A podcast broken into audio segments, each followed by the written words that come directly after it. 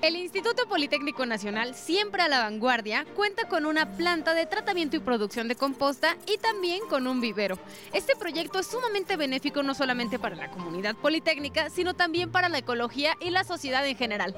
¿Quieren saber cómo funciona? Quédense con nosotros.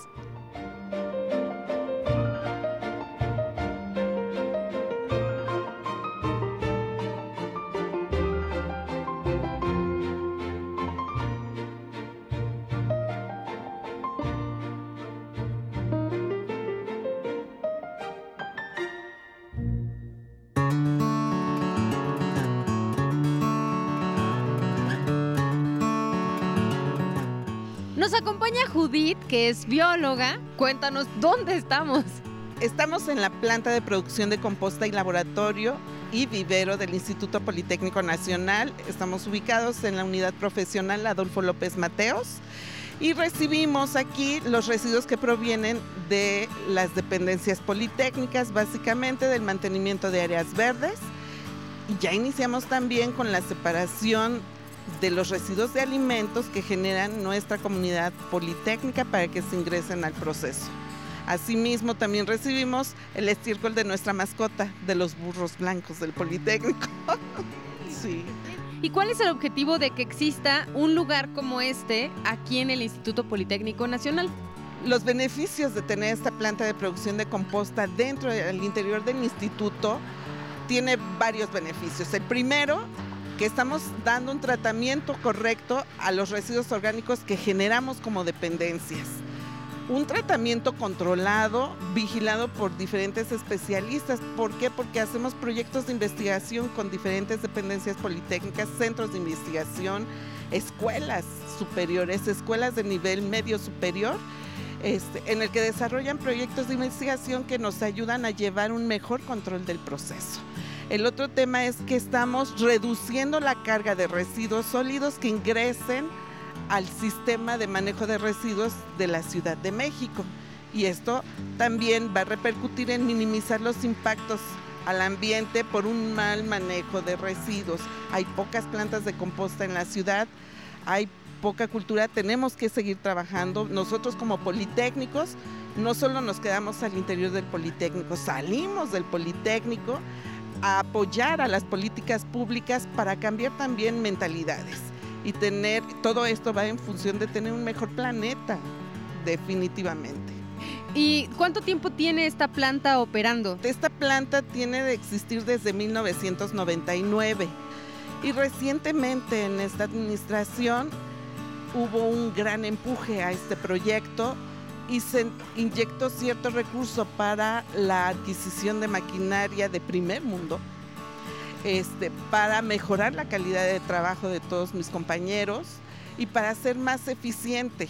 O sea, tenemos el conocimiento, tenemos la experiencia, más de 25 años, muchos de nosotros en operación de plantas de composta, y esto resulta en un proceso eficiente que de acuerdo a los manuales te manejan, que son cuatro meses del proceso de compostaje que ninguna planta los alcanza y que nosotros sí hemos tratado de cumplir con ese, ese requisito, pero que además la investigación nos está llevando ya a tener todo el soporte científico para reducir los tiempos y hacer más eficiente el proceso y entonces proyectar este proyecto a nivel nacional, que en pequeños espacios tenemos una extensión de dos hectáreas, hacer este espacio más eficiente e incrementar la capacidad de procesamiento de residuos, reduciendo los tiempos de degradación para obtener un producto de buena calidad.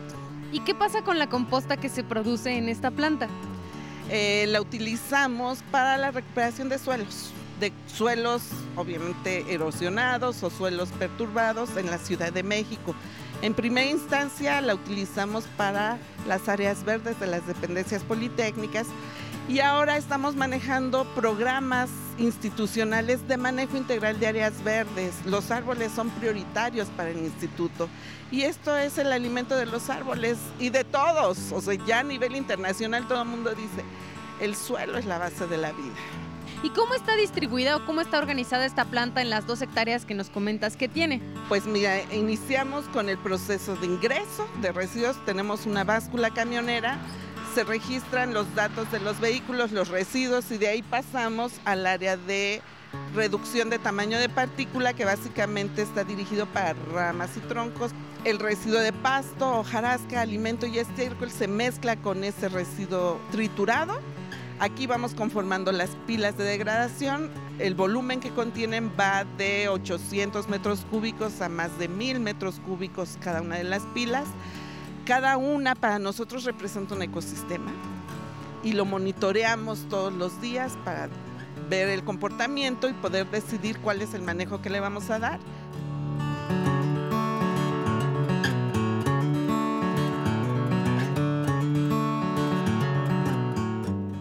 Nos encontramos en una parte del proceso que es sumamente importante porque, ¿qué creen? Los desechos orgánicos también se separan de acuerdo al tipo de desechos orgánicos que son. Entonces, ¿dónde estamos ahorita, Judith? ¿Y qué es lo que sucede en esta área? Sí, este es el área de reducción del tamaño de partícula. Si puedes ver, tenemos separados lo que pedimos a nuestras dependencias politécnicas, que así como nos separan el pasto, la hoja, los alimentos, que nos pongan aparte también los residuos de ramas, que nos separen de las ramas los troncos. ¿Con qué objetivo? La rama se tritura, pasa por esta máquina que es de los nuevos equipos, que tiene una capacidad de entrada de material de 18 pulgadas. Entonces eso también influye en que reducimos más trabajo de los compañeros podadores. Y la rama, al triturarse, se reduce el tamaño de partícula. Al reducirse el tamaño de partícula, aumentamos el área de trabajo de todos los microorganismos y entonces aceleramos el proceso de degradación.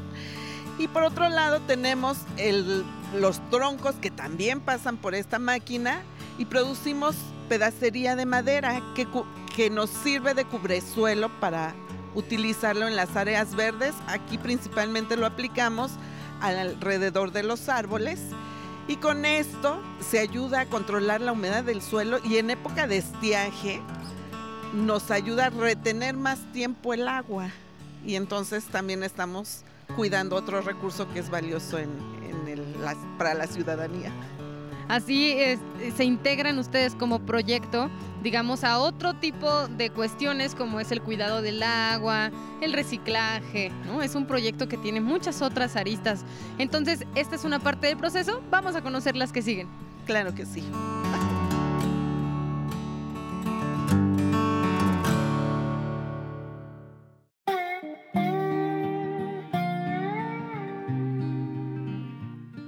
Viviana nos va a platicar un poquito acerca del control de los procesos que suceden aquí en esta planta de tratamiento de la composta.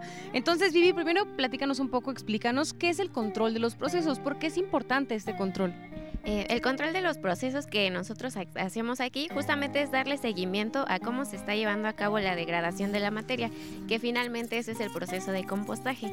Entonces es importante porque a nosotros nos rigen normas que nos hablan de la calidad de un producto terminado para que no haya un daño hacia las plantas a las cuales se les va a aplicar ese producto.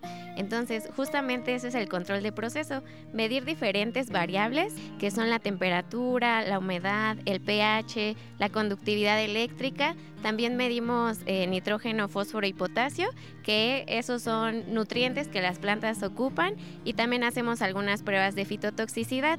Pero aquí en campo lo que nosotros medimos principalmente es la temperatura, que es uno de los parámetros más importantes y el más fácil de medir.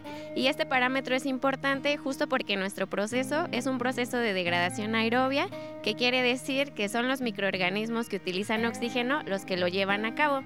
De hecho, nosotros aquí dentro de la planta lo que hacemos es darles las condiciones para que ellos puedan trabajar de la mejor manera. Entonces la temperatura nos habla un poco de la actividad de estos microorganismos. Es decir, cuando hay mayor actividad, la temperatura va subiendo y así nosotros sabemos incluso en qué etapa del proceso estamos. En la primera etapa que nosotros conocemos como mesófila 1, eh, tenemos temperaturas por debajo de los 50 grados y aquí tenemos la presencia de algunos microorganismos como hongos, insectos, también algunas bacterias que alcanzan estas temperaturas, pero conforme estos van trabajando va aumentando la temperatura y podemos alcanzar temperaturas, incluso aquí hemos alcanzado mayores a 70 grados. Y en esta parte del proceso principalmente tenemos bacterias que se conocen como termófilas y de hecho esto da nombre a esta fase del proceso, es la etapa termófila y justo esta es la, la etapa más importante para nosotros porque es donde vamos a eliminar a los patógenos y las semillas de lo que conocemos como malas hierbas. Y entonces ya esperamos a que se enfríe el producto terminado y se estabilice, que quiere decir que ya pues la mayoría de los nutrientes que ya fueron transformados por estos microorganismos ya están disponibles para las plantas. Entonces, principalmente es la temperatura, pero también medimos humedad. Nuestras pilas tienen que tener aproximadamente 30% de humedad, aunque a veces llegamos a tener más. Pero bueno, al hacer la medición nosotros sabemos cómo ir ajustando. El pH también nos habla un poco, necesitamos cierto pH que las plantas pues puedan procesar o puedan o que necesiten y también la conductividad eléctrica que nos habla de la cantidad de sales que estén disponibles para las plantas. Es importante medir todo esto porque si hay algunos parámetros que estén muy elevados, pues esto nos habla de que el producto final puede no ser de calidad y pueda ser más dañino que benéfico. Entonces por eso es que nosotros hacemos todas estas mediciones. No, pues qué interesante. Muchísimas gracias, Vivi. A ustedes, a ustedes. Y pues cuando puedan vengan a visitar la planta de composta. Estamos abiertos casi que todos los días del año. Aquí los esperamos.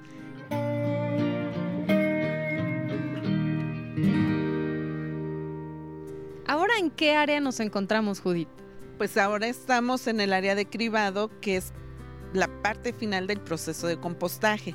Nosotros incluimos esta etapa para separar los residuos inorgánicos que pudieran venir en el proceso, porque todavía tenemos mucho que trabajar como ciudadanía en el tema de separar correctamente nuestros residuos, porque para nosotros como planta de tratamiento de residuos orgánicos es un trabajo extra.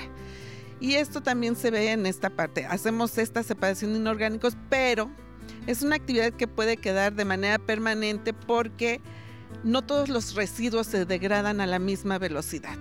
Y entonces lo que hacemos aquí es quitar todos esos fragmentos grandes que tardan más tiempo en degradarse. Pasamos los finos, el material fino es lo que entregamos ya a las dependencias politécnicas para la restauración de suelos y los fragmentos grandes de madera los regresamos a proceso de degradación y seguimos cuidando la composición de nuestras pilas. Eso es básicamente lo que se hace en esta área y por eso es que vemos diferentes montículos aquí. Correcto, sí. Ya es un producto terminado que está listo para entregarse a quien lo solicite. ¿Cómo cuánto tiempo les toma esta actividad? Que sigue siendo manual de algún modo, ¿no? En este, esta área sí, sigue siendo manual. Un compañero más o menos nos produce 4 metros cúbicos de composta cribada al día. Lo que ves ahí que está es lo que llevan en el transcurso de la mañana a pesar de las condiciones del clima.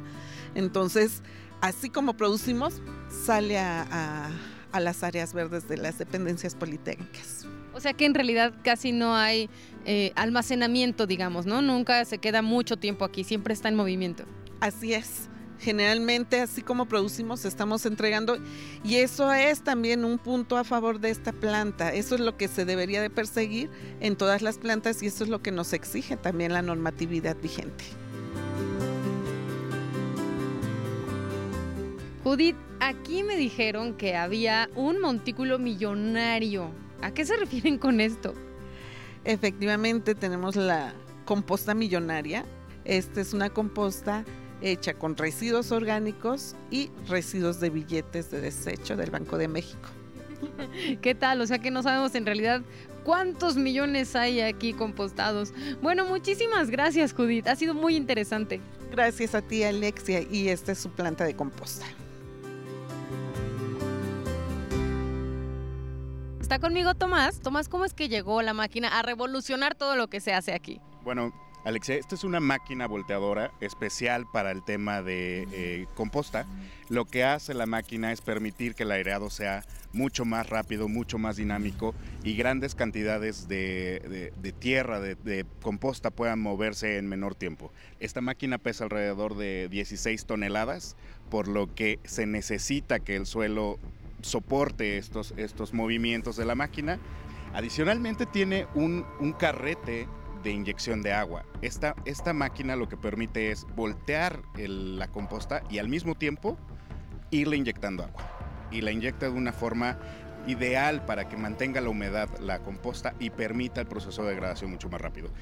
Antes, eh, voltear una pila de este tamaño, más o menos de 100 metros lineales, tomaba dos meses porque lo hacía manualmente. Esta máquina puede lograrlo en cuatro minutos. Tiene un diseño que le permite ser eh, entradas y salidas muy prácticas y le permite incrementar en todo sentido la producción. ¿Y el suelo lo tuvieron que preparar de alguna forma precisamente para que soportara los movimientos y el peso de la máquina? Sí, el suelo es una nueva composición, el material que está en Zacatenco pues es un material permeable todo, pero um, nuestra mecánica de suelos determinó que necesitábamos meter un material nuevo que permitiera el paso y el rodamiento de este tipo de materiales y además permeara. Entonces esto es un material que encontramos en todos lados, que es petate, pero está compactado al 95% conforme la norma y entonces eh, permite un rodamiento mejor, pero además continúa siendo permeable. Entonces cuando llueve, pues permite que el suelo se mantenga en buenas condiciones para que continúe la producción. Y así, de esta forma, la organización, la disposición que tiene toda el área en donde se encuentran las pilas de composta, pues puede ser manejada de mucho mejor manera. Claro, las pilas para lograr una mejor producción, entre más largas, mejor. Entonces la, planta se diseña con base en los espacios que tenemos abiertos. Se logra una composición de 14 pilas que pueden ser eh, de al menos 120 metros lineales eh, y permitiría albergar hasta 11.000 toneladas esta, esta planta. ¿No? en una sola disposición, no en su capacidad máxima. Muchísimas gracias, Tomás. De nada, Alexia.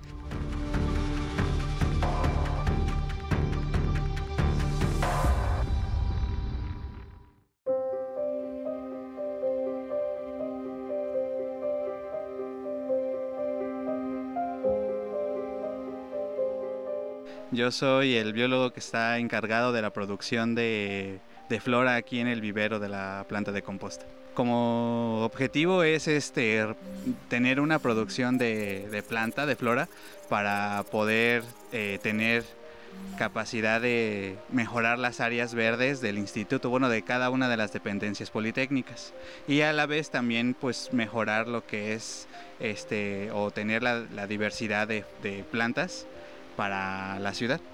Nosotros, bueno, con mis este, estudiantes realizamos para suculentas una, una porcentaje de mezcla, 40% de la astilla y 60% de la composta. Esto es para darle más aireación y eh, también que pueda filtrarse mejor el agua, ya que estas plantas, aunque almacenan pues agua, no necesitan que su cepellón, su tierra, sea tan húmeda.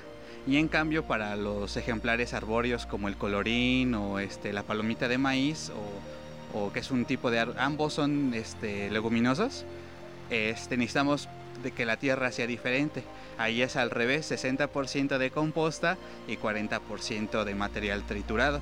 Y lo mismo para darle a la raíz compactación, pero también que tenga aireación y agua pero no se nos vayan a pudrir. Hasta ahorita tenemos una producción por esqueje de 600 plantas aproximadamente, pero la meta es llegar a muchos más ejemplares.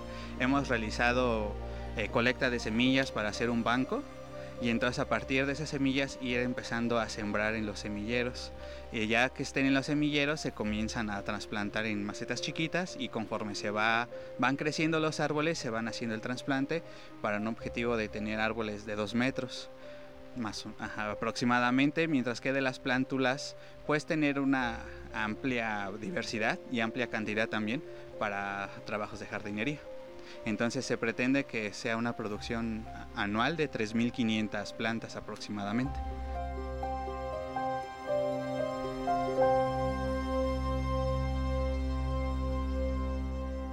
Nos acompaña el maestro Javier Tapia para hablarnos un poco acerca de la importancia que tiene este proyecto y la significativa inversión que ha recibido para que precisamente funcione como lo vemos ahorita. Así de maravilloso. ¿Cómo estás, maestro? Muy bien, Alexia. Encantado de recibirte y recibir y saludar a toda nuestra comunidad politécnica desde acá, del 11. Muchísimas gracias. Em, vamos a platicar un poco entonces acerca de, de, lo significativo que es este proyecto para el Instituto Politécnico Nacional y la razón por la que ha recibido esta significativa inversión.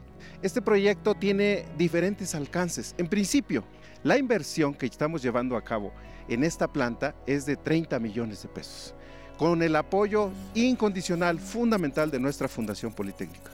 Y esta planta va a producir al año cerca de 26.400 toneladas. El impacto es que vamos a recolectar de todas nuestras dependencias, eh, politécnicas, unidades académicas, todos los residuos sólidos. Y es parte de la estrategia que estos mismos regresen a estas áreas para fortalecimiento de estos espacios verdes y áreas verdes y demás. El impacto es significativo. Y para lograrlo, vemos aquí reflejado todo este esfuerzo en unas máquinas que la verdad es que casi en ningún lado las tienen y es un orgullo que aquí en el Poli sí las tengamos. Así es, son equipos que son importados, nos tardamos un poco de tiempo en poderlos hacerlos llegar a México, eh, viajaron mucho tiempo porque son muy grandes, como puedes ver son de última generación, provienen de países como Alemania, Francia, para poder complementar e integrar todo este esquema y proyecto de la planta de composta. Quisiera decirte que además de ese equipamiento, también va a haber algunas áreas adicionales. Vamos a tener un edificio en donde vamos a poder contar con un área de investigación. Y en ese sentido, nuestros estudiantes, nuestros egresados incluso, ya sea de licenciatura, medio superior, licenciatura, posgrado, investigación, podrán desarrollar esas actividades aquí en el laboratorio. Adicionalmente vamos a contar con un vivero. Entonces tenemos un elemento de innovación adicional. Entonces es académico investigación, innovación, autosostenible, como lo decíamos hace un momento, y por lo tanto estamos contribuyendo a los objetivos de desarrollo sostenible que estableció la ONU y estamos trabajando en que nuestras inversiones estén orientadas al desarrollo sustentable, que nuestros activos estén recuperándose de manera autónoma y que nuestro medio ambiente esté protegido y estar contribuyendo en el Instituto Politécnico Nacional. Somos la primera universidad el Instituto Politécnico Nacional en contar con una planta de estas dimensiones. Y bueno, esto no termina aquí. Hay más proyectos. Muchísimas gracias, maestro.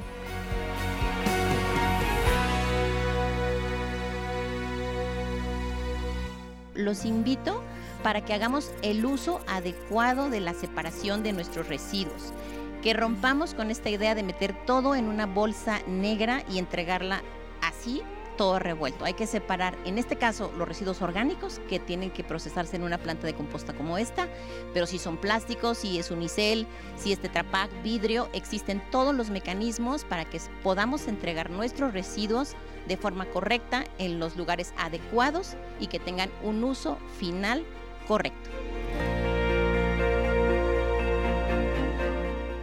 Como descubrimos en este lunes de Todo Politécnico, el tratamiento y la producción de composta puede ayudar a reducir los residuos que se manejan no solamente dentro de las instalaciones del Instituto Politécnico Nacional, sino también en un futuro, ¿por qué no pensar que toda la sociedad podría funcionar de esta manera? ¿A poco no sería maravilloso? Cuéntame qué opinas en nuestras redes sociales y escúchanos a través de Radio IPN en el 95.7 de FM. Soy Alexia, hasta la próxima.